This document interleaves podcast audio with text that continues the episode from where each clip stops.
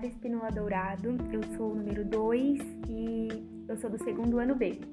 No dia de hoje eu vou entrevistar meu tio e agora eu vou deixar ele se apresentar. Oi, Ana Clara, tudo bem? Tudo bem, e você? Tudo bom, esqueci de falar meu nome. Meu nome é Marcos Paulo Espinola da Silva, tio da Clara. Bom, o tema desse podcast é Aprendendo e Buscando Inglês com Alguém de Experiência. Quantos anos você tem, tio? Eu tenho 46 anos. Ok, a gente vai começar com algumas perguntas e ao longo do podcast vocês vão entender o porquê. Como foi desde sempre sua relação com a língua inglesa? Bom, minha relação com a língua inglesa se deu no trabalho. Desde os meus 14 anos eu trabalhava no setor canavieiro e lá conheci um, um diretor que me chamou para trabalhar no departamento dele, né? E ele tinha muitas relações com pessoas de outros países. E de onde surgiu o interesse e a vontade de morar fora? Através desse meu diretor que me incentivou né, a me desenvolver primeiramente aqui no Brasil né, e posteriormente ele me ofereceu uma oportunidade de morar fora do país. A princípio era onde? Princípio seria para morar nos Estados Unidos, trabalhar e estudar, né? E na cidade de, no estado de Wisconsin. Mas não deu certo os projetos na empresa, junto com, esse, com esses americanos. Acabei indo para a Inglaterra, especificamente na cidade de Oxford. E você sentiu muito medo quando, de certa forma, você deixou tudo que você tinha aqui para estudar em outro país? deixei, fiquei um pouquinho, fiquei um pouquinho com medo de deixar meus pais, alguns sobrinhos, né? É a mais linda de todas. É, você não estava nem na barriga ainda. é, tinha só um sobrinho na época, né? E foi isso aí. Deu um pouquinho medo. Eu também, na época, estava namorando, né? Continuei namorando mesmo à distância. Mas a única dificuldade foi essa daí, né? E você faria o mesmo hoje com a idade que tem? Com certeza, principalmente. Nada de prenda aqui hoje, assim, sem ser a gente. É. Então, eu não pretendo voltar para morar, só para passear mesmo. Passar um mês, dois meses viajando, se tivesse dinheiro, né? Qual é o conselho que você daria para alguém interessado em fazer o mesmo que você fez há uns anos atrás? Sim, é importante aprender um pouquinho aí do básico do inglês, né? E juntar um bom dinheiro. Porque o investimento é muito alto. É, porque o investimento é muito alto, né? Em qualquer cidade lá. Né? Em quantos anos que você fez o intercâmbio? Já tem 20. fez 21 anos agora. Nossa, bastante tempo. E. 20, 20 anos, 20 anos. Isso mesmo. E quando você foi, você juntou em média quanto pra ir? Ai, quanto eu juntei? Não vou lembrar muito tempo, né? Uma moeda acho que até era até outra. Né? Mas acho que foi na época uns 40, 50 mil, mais ou menos. E na época era muito dinheiro. Muito, Hoje não é. é uma festa de 15 anos. Não, não. E o que as lembranças de lá significam para você? São lembranças boas. Conheci muitas pessoas legais, com outras experiências culturais, de trabalho, né? também aprendi muito lá. Como você se vê daqui a uns 20 anos? Como me vejo daqui a 20 anos? Voltar com 66 anos. É, acho continuar do jeito que eu tô hoje, com a mesma mentalidade.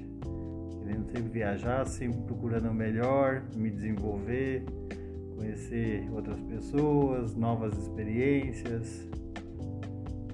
E o que no mundo dos intercambistas você acha que vai mudar? Tipo assim, daqui a esses 20 anos?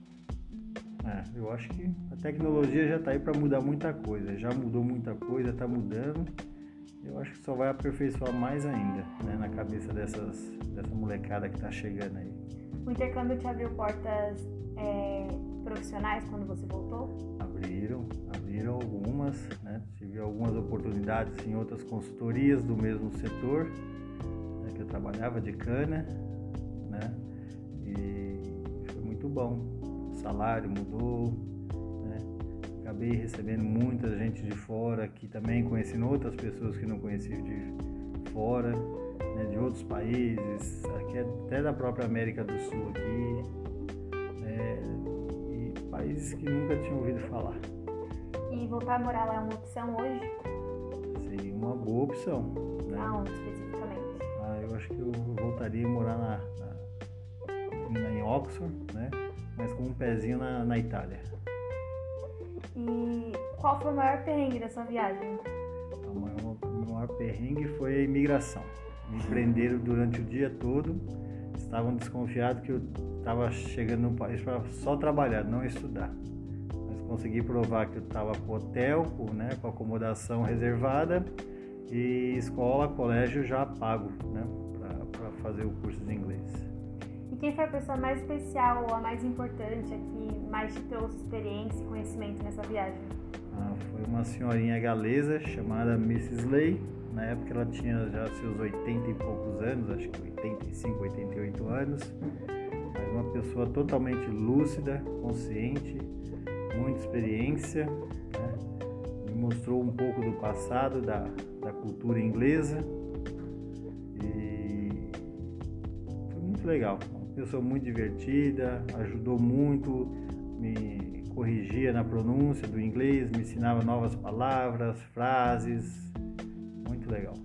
enquanto estava na Inglaterra, você convivia com outros tipos de língua? Outros Sim. idiomas?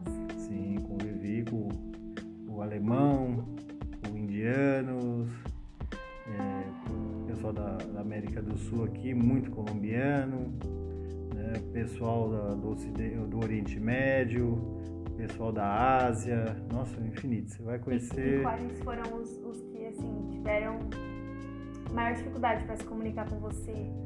Comigo, eu creio que tenha sido o pessoal da Ásia, da China. O pessoal tem uma dificuldade pior que brasileiro para aprender. E na sua opinião, é melhor sair do Brasil já falando alguma coisa, com alguma bagagem em questão de outro idioma, ou aprender na marra lá mesmo, se virando? Importante já aprender aqui. Aprender pelo menos o básico aqui, porque chegando lá você já chega tendo muita dificuldade por causa da pronúncia, né? Muito difícil de entender. É muito mais difícil do que o inglês americano, você acha? É, o britânico é muito diferente. O americano eu tenho um pouco mais facilidade de entender. O britânico já é muito, né? A pronúncia é muito diferente, muito diferente. E para você é mais difícil entender o que dizem ou falar? Ah, sendo britânico, entender. E sendo americano?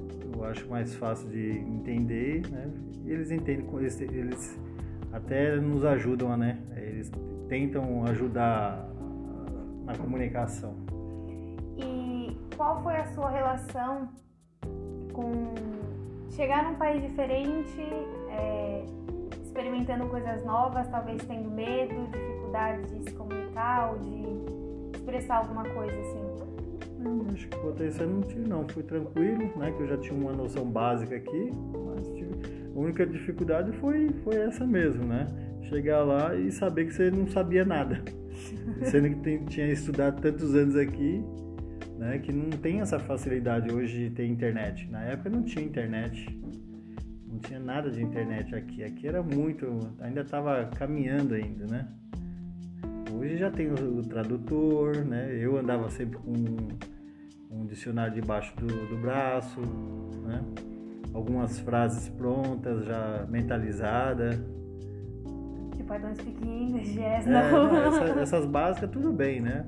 As coisas mais específicas, né? Eu procurava andar muito para me aprofundar no inglês, sempre procurava ir em mercados, banca de, de jornais, biblioteca, sabe? Sempre procurando alguma coisa para aprender mais, né? se desenvolver, pesquisa, né? E hoje você acha que se você já tivesse, por exemplo, um amigo lá, seria mais fácil ou seria mais difícil? Um amigo já britânico ou inglês mesmo? Não, isso facilita muito, né? Eu teria que falar inglês comigo, né? Ou português comigo para me ajudar eu tenho amigos lá que só falam inglês comigo, né? É só vai manter isso aí.